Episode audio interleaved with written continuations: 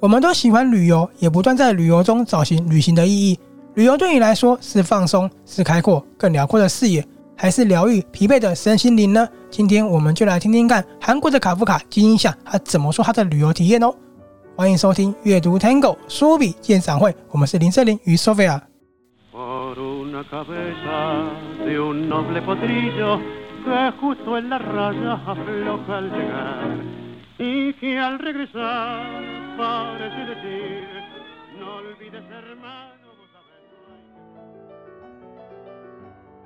嗨，Sophia，今天我要介绍这一本书是金英夏作品，嗯、你应该知道这个作家。嗯，好，我要介绍他可能有点自肥，因为如果有关注我的粉丝团，或是你有在书局翻过这本书的话，可能会看到我们的名字，因为书笔鉴赏会就帮这本书写了推荐。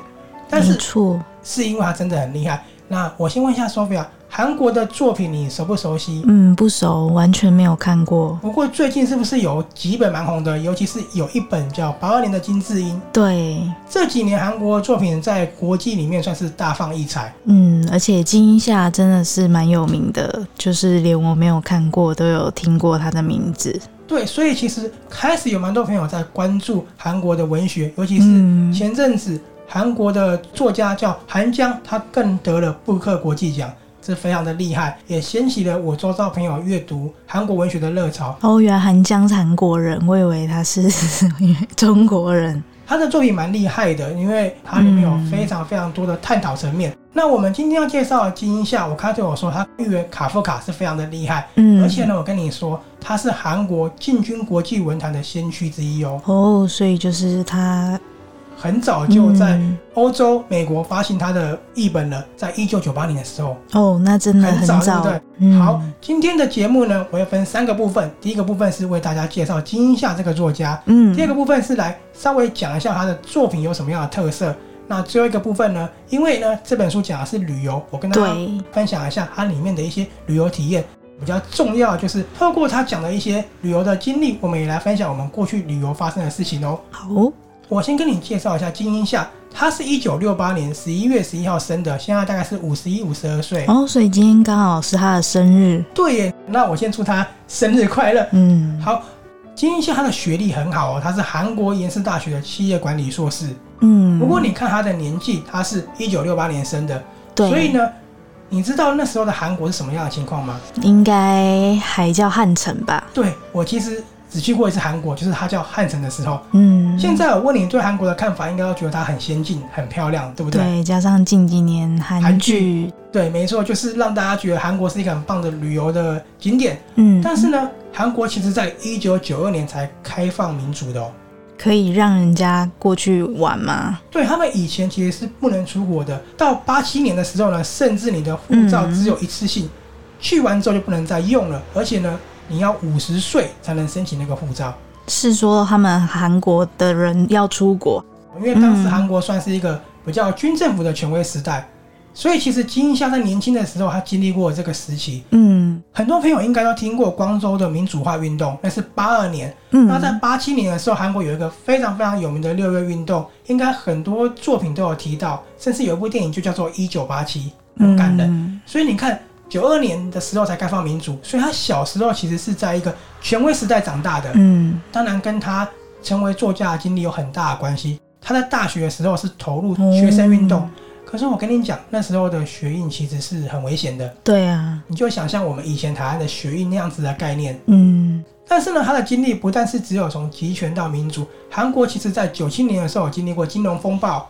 然后你看，现在韩国是非常非常的壮大，不论是韩国的商品、三 C 手机嘛，或是车子，还有韩剧，你刚刚讲的都非常的厉害，对不对？嗯。所以他其实还经历了韩国从金融风暴之后到现在经济起飞的时候。那他真的经历过蛮多不同时期的。所以这其实也对他写作奠定了非常非常好的一个思想跟基础。嗯。你就知道他可以写出非常非常多不一样的东西。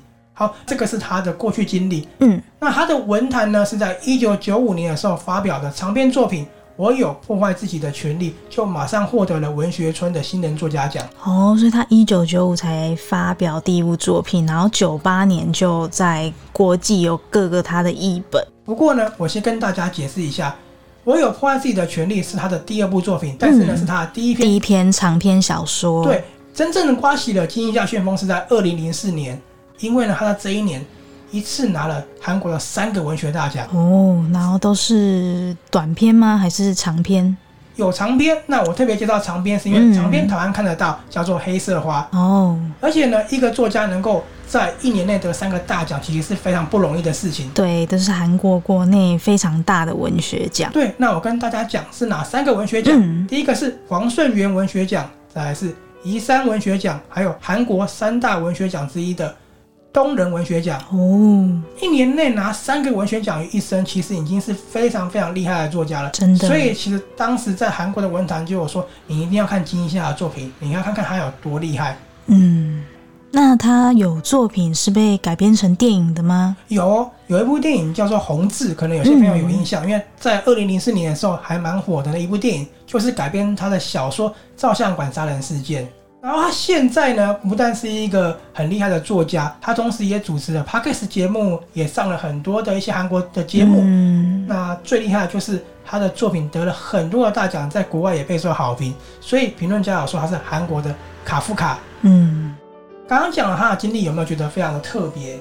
嗯，真的蛮厉害的。好，那他的作品呢？我刚刚有说，是因为他过去的经历，所以他呈现出来的都非常的独特。嗯，他曾经说过一句话，他说：“我觉得这个世界就是一个故事。”哦，所以其实他的故事就是不断创造出属于他的世界。可是这个世界，他又跟韩国息息相关。嗯，所以呢，你看金英夏每一个作品，虽然说他展现的叙述方式跟故事架构都不一样，他可能会创造出一个很独特的社会或是一个时空。嗯可是呢，它完全可以反映出韩国现今啊，或是某个特定时期的局势跟概况哦。嗯，不过呢，有一点我想要特别去讲，他的作品在描写青少年跟我们当今人的孤独来讲，是非常的生动，也非常的厉害哦。所以他就是常写青少年跟人们孤独的事情。对，关于这一点，我要特别跟大家分享一下。关于青少年，他是这样说的：是有一次他受到台湾作家东阳。就是台湾推理协会的常务理事访问他的时候，他说：“我的角色大部分都是因为故事去创造的。嗯，可是呢，我写青少年的时候最舒服，因为他觉得我们每个人的青少年都是相似的。比如说我们求学，然后读书，或是在学校遇到了什么事情，嗯，过程其实都是相同的。反而是出社会之后，因为你做了不同的工作，你有不同的发展，所以机遇不同。他觉得透过青少年来写的话。”它能够最亲切，也可以让大家最有共鸣感。嗯，可能觉得大家会更有代入感一点。对，那至于为什么喜欢写孤独呢？因为他某种程度上来说，他认为自己是孤儿。嗯，他也认为说，我们现在所有的人都是一个孤儿。比如说，你现在出社会了，你去工作，然后你一个人在台北生活。虽然说你有父母，嗯，可是你还是一个人面对很多的东西，对不对？对。而且呢，你从事的工作，也许父母没办法给你。太多的意见，太多的帮助哦，可能是不相关的。对，所以他要讲，我们其实某种程度上就是孤儿般的存在。嗯，他就说孤儿对他来说是一个非常非常重要的角色，所以他也会把它写在他的作品里。然后呢，金一下，当我在查他的资料的时候，看到一个外国的读者，他是读英文的一个读者，这样子去评论金一下，他说其实他以前并不太看韩国的作品，因为韩国作品他讲的很直接，没有什么值得看的书。因为他说韩国很多书籍其实一直以来都是在反共，因为韩国人讨厌共产党，他们南北韩分裂嘛。不然就是说韩国的泡菜有多么健康，你知道韩国很多作品都说韩国料理很健康好吃。不然就是类似介绍韩国有多美的那种人文书籍。嗯，所以他说韩国作品对他来讲其实本来没有什么吸引力，直到他看了《基因下》，发现原来韩国有那么多可以去了解的故事，他觉得他真的是非常非常的厉害。那 Sophia 刚刚有说他的作品每个调性都完全不一样。对，好，我就举了几本书跟你讲讲看，它的差异性有多大，可是有那么一点关联性。比如说他的《黑色花》，《黑色花》讲的是在一九零五年日俄战争的时候，有一群韩国人他逃离了朝鲜，那时候叫朝鲜。嗯。那在船上的人呢，是各式样身份地位的都有，贵族也有比较低等的人。他们呢就到了墨西哥去落地生根，在农场工作。嗯，可是呢，没想到朝鲜就被推翻了。同时呢，墨西哥也遇到了一些革命，就讲他们在那边生存的故事。这个故事你可以看得出来，他讲的是有关于韩国人的故事。对，然后呢，蛮特别的。对，还有另外一部作品叫做《我听见你的声音》，他讲的呢就是韩国在金融风暴之后呢一个孤儿的故事。他也讲说孤儿带给他什么样的影响，而且。让他走上一个偏执的道路。那另外一个作品很有意思哦，叫做《光之帝国》。《光之帝国》讲的是一个从北韩到南韩出任务的一个间谍，结果呢，因为他刚好在八零年代，八零年代韩国的经济起飞，他从一个很穷的北韩遇到了韩国的资本主义起来，就有一点被同化的故事。嗯，他真的每一个故事都蛮特别，而且真的都差很多。对，可是都跟韩国有关系，对不对？嗯，好，这就是它的特别之处，有没有非常厉害？真的蛮特别的。虽然我没有看过韩国的作品，但这样听起来真的是每一个都不太一样。那金夏作品呢？台湾长篇大部分都有做发行，所以可以去查查看。我们也会把书的资讯放在链接上面。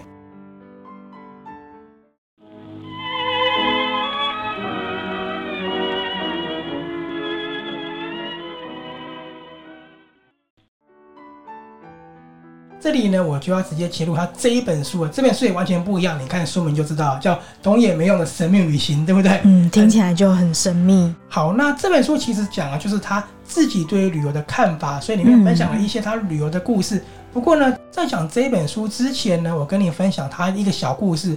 他在有一年呢，参加了韩国一个旅游节目，叫做《懂也没用的神秘杂学词典》，有没有跟这个书的书名很像？嗯、对，蛮特别的。好，因为呢，他在这个节目的时候呢，他体验到一种不一样的感觉。我跟你讲，这个节目是什么样的旅游节目哦？嗯，就是把所有人聚在一起，我们就一起出发。出发之后，大家各自去别的地方玩，最后呢，再回到棚内，嗯，分享旅游经验，但是用说的，嗯，用说的，就是。没有画面，没有画面讲故事给人家听。对，所以比如说我们在棚内，你就听我讲说我在哪里玩了什么。嗯。可是你看不到我的画面，你只有你的旅游经验。他就发现说，其实用听的去讲旅行是一个很有趣的一个概念。而且呢，透过转述是需要很大功力的，不然的话，大家没有画面，怎么会觉得你讲的很吸引人，对不对？对。然后呢，旅游节目播出之后，他才能看到你的旅游画面嘛，因为是剪接起来的，嗯、他就可以发现说，原来。口述也可以当做旅行的一种，因为我可以透过你的声音去体验一个不一样的旅行。好，那我们现在就直接看这一本懂也没用的神秘旅行了。他现在是五十二岁嘛，你知道他旅游的经验大概有三十年了。这样子，二十出头就开始旅行。为什么要写这一本书？因为呢，他希望通过文字来表达出来说，旅行对他来讲代表了什么。这本书里面其实我刚刚有说，主要是讲他旅游的经验，那我就分享几篇。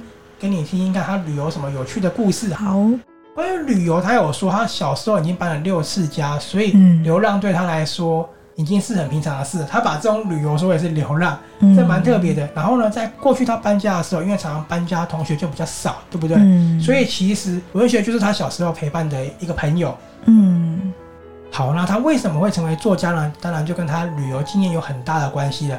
我就跟你讲，第一个他的旅游故事。我刚刚有说他在二十岁的时候，大学生是非常投入社会运动的。那时候呢，他非常崇拜马克思，嗯，他就是一个极左派思想的人。然后那时候韩国是不是反共反得很严？嗯，所以其实这种马克思分子是很危险的。有一次他在学校的时候，就被学校的人问说：“那么推崇马克思，你们要不要来一次中国的旅游？”嗯，他当然想说：“好啊，就是我第一次出国的旅行。”可是呢，刚刚有说，那时候的韩国是不能随便出国的，对，所以这次的出国经验呢，是在政府刻意的安排下去的。当然，就是不只有他们，还有政府的人去陪着，当然还有警察去陪着。好，去了中国之后，他对马克思跟社会主义有点幻灭了。嗯，为什么？因为他到了北京之后呢，他就想要知道中国人怎么看待。西方社会怎么看待资本主义的？所以他跟他朋友两个就很叛逆的脱队去访问中国人。没想到中国人跟他说的是：“我们最想去美国，你们去过美国吗？”然后呢，他们以为他们宿舍放的可能是斯大林啊，或是毛泽东的照片，结果是美国地图。嗯，那一次经验他就有点幻灭了，发现原来马克思主义其实在很多国家是不可能实行的，所以他就已经有点动摇。回到韩国的时候，学生运动的参与度就比较低了。那关键点就是他那时候认识了一个警察，那个警察跟他说：“你不要从事学生运动了，你会有更好的生活。”所以其实当时学运的时候，他是被通缉的。嗯，可是因为那个警察担保下，他才逃过一些牢狱之灾。啊，这个就奠定他之后不会想要走政治的这个路了。他想要去成为作家这个方面去走，这样子。那真的蛮勇敢的，很勇敢，就是跟国家，然后还有警察出去，居然还可以自己脱队。他就是一个革命分子吧。嗯。这本书其实我有在电台介绍过，主持人也觉得说，哦，他真的算是一个政治家。不过。他后来走了文学路是好的，不然就看不到那么好的作品了，对，对不对？好，这是第一个故事。啊，第二个故事呢是他在中国发生的。你知道作家常常会有说我要去一个国家放松一两个月，找灵感。对，他就决定说去上海度假一个月去写他的书，因为那时候他的书写不出来。然后呢，因为上海其实很多韩国人开所谓的民宿租给韩国人，而且还包吃包住。嗯，他就想说，那我就要去那边写作，反正韩国料理我也吃得惯。嗯，好。然后呢，他付了一个月的钱哦，同时他那个公寓也是比较豪华的，有那种景观的那个地方。嗯，结果没有事先做准备。他到中国的时候，发现说他没有签证哦，然后没有签证的时候呢，他以为说反正大不了我做落地签就好了。对，结果呢，他遇到公安，语言又不通，他就说我要办落地签，他英文讲，就被公安半拐半骗的写下离境同意书，嗯，他就被驱逐出境了。然后他就说好，这个经验呢很宝贵，我一定要写在我的小说里面。可是他到现在还是认为说我的旅行。还是坚持不要先做好那么多功课，因为他觉得做好功课还是会有那种不确定感。对，那不如就像现在这样子，有个不确定感，会成为一个很有趣的旅行经验。有没有觉得这个还蛮酷的？嗯，好，那最后我跟你分享一个我觉得蛮受用的旅行经验，就是他说，如果呢你去餐厅不知道点什么的话，你最好点餐厅的菜单上第一个菜，第一道菜，因为你看不懂菜单的话，你点第一个通常都不会是最雷的。会是最安全的，最下面的话会是最可怕的。为什么呢？最下面总是压箱宝。嗯。那如果你在一些东南亚国家，可能压箱宝就是比较可怕的食物了，就是比如说可能会有蜘蛛、蝙蝠等等那些东西。嗯。那如果你真的不知道点什么的话，你可以点鸡肉，因为鸡肉怎么料理都是一样，都不会很累，就不会太难吃。对，这个有没有很受用？嗯。好，其实我讲这三个只是里面的小故事，这里面其实它要传达旅游有很多形态。你可以透过旅游去达到很多不同的目的。嗯、那对他来讲呢，旅游是心灵疗愈的一种，感受很多东西，然后去达到他写作的一个目标。他还有两个非常有趣的论点：旅游对他来讲最重要的是母语。对，因为他觉得对他来说，从旅行中获得的灵感是母语，因为他总是。回到家之后，才去想他的旅游过程才写出来的，嗯，所以他是用韩文去想，哦，去写，用韩文的逻辑去想，去想他的旅游经验，就有点像是我们从土耳其回来之后，我们在家里跟大家分享旅游经验，嗯，所以他觉得真正对他讲旅游灵感是母语，这有没有很特别？这个真的很特别。然后他也说，耍废是一种旅游形态的一种，有很多作家也是这样子，因为在以前有些人他的旅游是这样子的，到一个定点他不出门。嗯，他只得到氛围就好了，他不需要出去外面走走。然后呢，在古代还有一种旅游方式，因为以前的有钱人他们蛮怕死的，嗯，所以你知道吗？以前旅游是下等人的旅游，被贵族派出去之后，然后回来跟他们讲，跟他们讲故事，对，他们再把他写成旅游经验。早期很多旅游书的作者其实是没有旅游经验的，有没有很有意思？嗯、这个蛮特别的。那最有趣的点呢，是我刚刚有说他的旅游总是不确定因素占很大的。对，他喜欢不确定一点的感觉。好，他在二零零七年的时候呢，辞掉了在韩国的教职工作，他决定到美国跟加拿大这里做了一件事情，他把韩国的房子卖掉了。他们说他在韩国是没有地方住的，可是他说，因为这样子的话，我就可以对我的旅游有一个不确定因素，不然我韩国有房子，我知道我早晚有一天就会回来。对，这样子他才有更多旅游时间去思考。所以他想要营造一个没有家的感觉。对，他真的很酷，甚至他觉得，如果你在一个地方住太久了，嗯，就算你在纽约，你住久了也没有旅游的感觉，一定要非常的制造惊喜。好，那这本书呢，其实不只是它里面有很多它的旅游故事之外，它也分享了很多很重要的旅游论点。比如说我们刚刚提到的耍费，其实也是旅游的一种，因为透过耍费呢，你可以用不同的方式去体验旅游。嗯，那还有一种呢，就是他觉得旅游是可以透过回想去重新建立第二次、第三次旅游的。比如说我们今天回来了之后，我们去回想我们上次的出国，在脑海中又浮现一次，你好像又。重新进行了一次旅行了，所以这就是第二次跟第三次。对，然后呢，他有一个很棒的旅游方式哦，就是他到一个地方的时候呢，他觉得很漂亮的话，他会随时用文字记录下来。比如说这里的海鸥很美，你可能会觉得说有点不知所云，嗯、可是呢，他自己回想起来，闭着眼睛就会觉得说，哎，有海鸥的感觉。他也会同时录声音，比如说录风声、录车声，再次体验那个旅游。甚至他最酷的是，我们都有手机可以拍照，他有时候用画下来的。哦，更深更深的印象。嗯，因为透过这些东西呢，他会不断重组他的旅游方式，等于是你刚刚讲的，他可以第二次、第三次不断的去回顾他的旅游经验，用各种不同方式再回忆一次。对，所以他其实告诉你，旅游的意义其实有很多种，是由你自己去赋予的，而不是你在去之前一直想要追求某个东西。嗯，这个蛮重要的。那这本书其实可以探讨层面非常多，这里就只做简短的介绍。那 Sophia 有没有什么旅行的小故事可以与大家分享呢？就是回想起来非常有趣，嗯、好像又旅游了第二次。哦，我觉得我们去土耳其那时候要出入境的时候，那个蛮恐怖的。哦，对，就是我们在出入境的时候呢，我完全都被挡了下来。他以为我是什么恐怖分子，而且还会打电话，对不对？而且是连续两次都挡下来，然后就在那边很久，应该有十几分钟。然后我就在外面等，然后一直看里面到底什么情况。对，我那时候也非常紧张，而且他是看了我的照片，一直看了很久，还打电话。对，然后打电话，因为是讲土耳其语，我们也听不懂，不知道他们讲了什么。然后后来又换了另外一个看起来比较厉害的人来，然后看了好一阵子以后才放你出去。那我们后来问导游，他有说，因为你可能很像那边的恐怖分子，我觉得很奇怪，嗯、我每次旅游都不会被认为是台湾人。我都被认为是日本人，或者是被认为黑手党或恐怖分子，我不知道为什么，可能跟我的打扮有关。不过回想起来，真的蛮有趣的。而且土耳其当地的导游还觉得你很像墨西哥的拳击手。对，我从头到尾都没有被认为是台湾人过，嗯，连我在中国旅游的时候也被以为是日本人。然后我觉得在土耳其不止被认为拳击手，你记得吗？在餐厅还有一个军人以为。我也哦，餐厅有一个老爷爷，他是餐厅的服务生领班，然后就突然拿他的照片给我们看，然后那是他参加战争的时候的照片。对，然后他就跟我们说他杀了两个人，然后就问我说我有没有杀过人。其实这个旅游的故事，我们回想起来，当下很紧张，或者当下觉得很有趣，但是现在在谈起来的时候，我们好像又回到当时的感觉，对不对？嗯。我们透过这个回忆呢，又到了第二次旅行了。好，我们分享这个小故事，就是要举个例子，怎么样再度体验旅行？没错。哦，那。